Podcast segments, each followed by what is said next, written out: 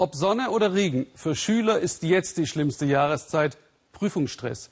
Können alle Eltern verstehen. Vielleicht tröstet es ein bisschen zu sehen, dass es noch schlimmer sein könnte. In Südkorea hängt von einem erfolgreichen Abitur alles ab. Nicht nur die Karriere, sogar die Chance auf einen Ehepartner.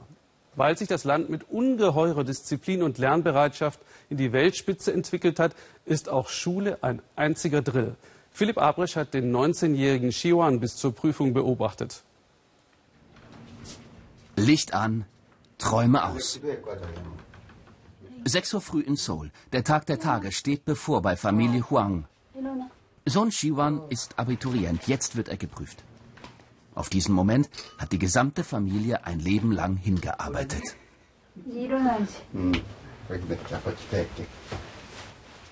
Ich wünsche dir viel Mut, betet Vater Inha. Dein Körper wird sehr müde sein. Aber trotzdem sollst du die Kraft finden, diesen Tag zu überstehen.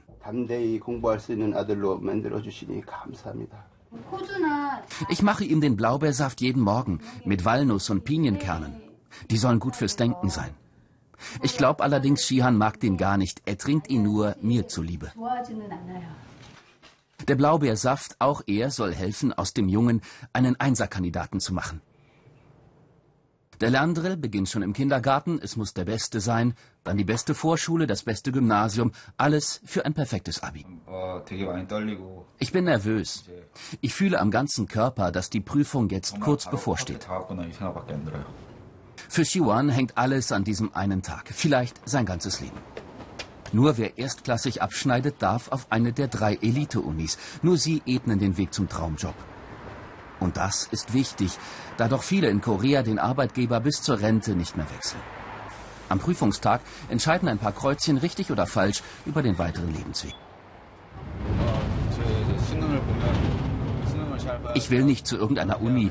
Ich will mir die Uni aussuchen können. Um meinen Traum zu verwirklichen, muss ich die besten Noten bekommen. Die Konkurrenz ist erdrückend. 700.000 Schüler wetteifern um die wenigen Eliteplätze. Ein paar Tage vor seiner großen Prüfung haben wir Shiwan schon einmal im Unterricht besucht. Jeder Schüler hat jetzt einen 18-Stunden-Tag. Morgens um sechs raus aus den Federn, tagsüber Schule, dann Hausaufgaben und Privatunterricht bis Mitternacht. Ich habe jetzt wirklich hart gearbeitet. Ich habe in den kurzen Pausen gelernt, sogar beim Mittagessen. Ich lebe fürs Lernen, fürs Schlafen, bleiben nur ein paar Stunden. Eine ganze Klasse todmüde. Der Bildungseifer hat Korea in die Moderne katapultiert, von der dritten Welt in die erste im Handumdrehen. Korea ist regelmäßig Spitze bei internationalen Bildungsvergleichen. Ich sehe keine Alternative. Wir brauchen erstklassige Bildung. Korea hat keine Rohstoffe. Unser Schatz ist die Bildung. Nur so kann unser Land im Wettbewerb bestehen. Lernen bis zum Umfallen. Aber der unglaubliche Fleiß koreanischer Schüler hat einen hohen Preis. Nirgendwo in der Welt gibt es mehr Selbstmorde unter Jugendlichen. Jedes Jahr um die 200 Schüler. Zu viel Stress. Zu hoch die Erwartungen der Familien. Der Tag der Prüfung. Schüler der unteren Klassen wünschen Glück für die Prüfung. Und die vielen Mütter und Väter auch. Jeder auf seine Art. Von überall her kommen jetzt die Prüflinge. Ganz Seoul steht Kopf an diesem Tag. Behörden, Banken, Geschäfte öffnen eine Stunde später, damit die Straßen frei sind für die Schüler.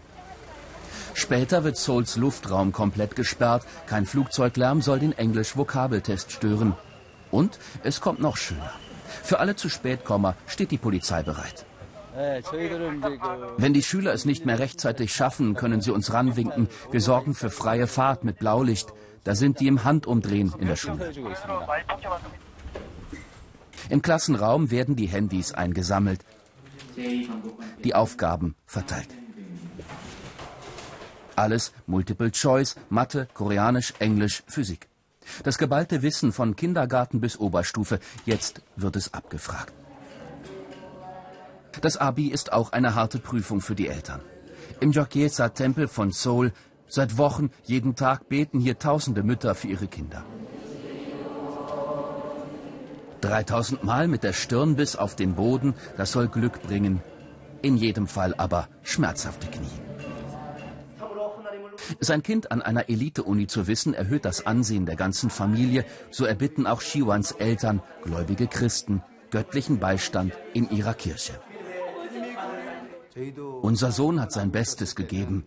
Aber das ist nur ein Hundertstel dessen, was wirklich erreichbar ist. Wir brauchen auf jeden Fall die Hilfe Gottes.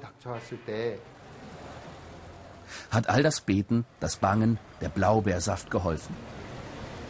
Am Nachmittag wartet die Familie vor dem Schultor. Irgendwie angespannt, irgendwie erleichtert. Die Prüfung ist zu Ende und Shiwan trottet total erschöpft aus der Schule. Wie war's? fragt die stolze Mutter. Ich will mich nur noch ausruhen. Ein paar Tage an Koreas Ostküste zum Ausspannen, das hat sich Shiwan gewünscht. Viel Zeit wird er nicht haben. Wenn alles gut geht, wird er wieder bis zum Umfallen ackern dürfen, dann allerdings an seiner heiß ersehnten Universität.